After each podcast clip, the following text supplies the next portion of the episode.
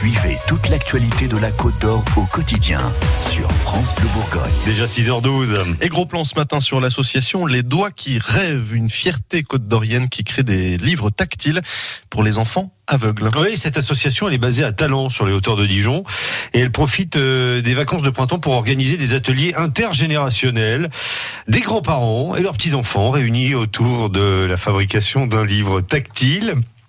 Le dernier, euh, le dernier atelier a eu lieu à la médiathèque du Port du Canal et notre reporter Thomas Nougaillon était sur place. Alors, on va regarder les livres tous ensemble. Mélanie Duteil se promène entre les tables où sont assis six enfants et leurs grands-parents à l'entrée de la médiathèque. Cette jeune femme de 25 ans est animatrice dans cette maison d'édition quasiment unique en France. Et donc euh, j'aimerais que chacun me dise s'il voit des, quelque chose de particulier dans ces livres-là. Oui, les filles Moi j'ai vu des, un scratch là? Cette petite fille ne m'en voudra pas d'assurer la traduction simultanée de ses propos.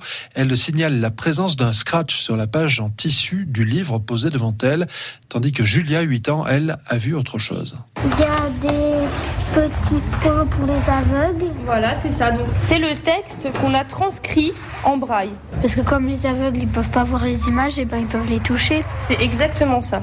Ce stage est une super occasion pour les doigts qui rêvent de faire connaître son activité. Cette maison d'édition associative a été créée en 1993 par des parents d'enfants déficients visuels, des parents qui en ont eu assez de ne jamais trouver de bouquins pour leurs petits. C'est pourquoi ils ont décidé de les fabriquer eux-mêmes et de les commercialiser. Alors c'est quoi l'intérêt de ce genre de stage du coup alors, outre la manipulation des livres édités par l'association, les enfants ont également pu essayer de drôles de lunettes de toutes les couleurs, des lunettes qui simulent un handicap visuel. Pas facile, hein, Timéo? Papy, tu peux m'aider Donc on va plaît? commencer avec les lunettes orange. Vision en trou de serrure. Alors, Timéo est assis en face de Maïri. Voyons ce que pensent ces deux petits garçons de 8 ans de cet atelier. Bah j'aime bien, mais on voit pas beaucoup.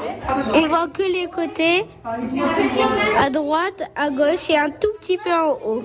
Timéo et Maïri ont bien saisi le but de la manœuvre. Bah c'est de montrer euh, ce que les personnes qui voient comme ça, euh, ce qu'ils voient et comment ça se passe. C'est compliqué en tout cas. Euh, Mélanie Duteil anime de très nombreux ateliers de ce genre partout en France chaque année. Le but, ça va être de leur expliquer qu'il y a des enfants qui ont un handicap visuel et qu'on fonctionne différemment, mais on peut faire des choses très chouettes aussi. Et à la fin de ce stage à la médiathèque du Port du Canal, chaque enfant a pu repartir avec un petit livre tactile de 4 pages, un livre qu'ils ont fabriqué eux-mêmes. Ouais, c'est ça qui est intéressant, hein. un très chouette moment passé avec les ateliers euh, de la maison d'édition les, Doigts qui rêvent. Et, et du coup, si vous voulez voir à quoi ressemblent ces livres tactiles, on vous a mis plein de photos sur francebleu.fr.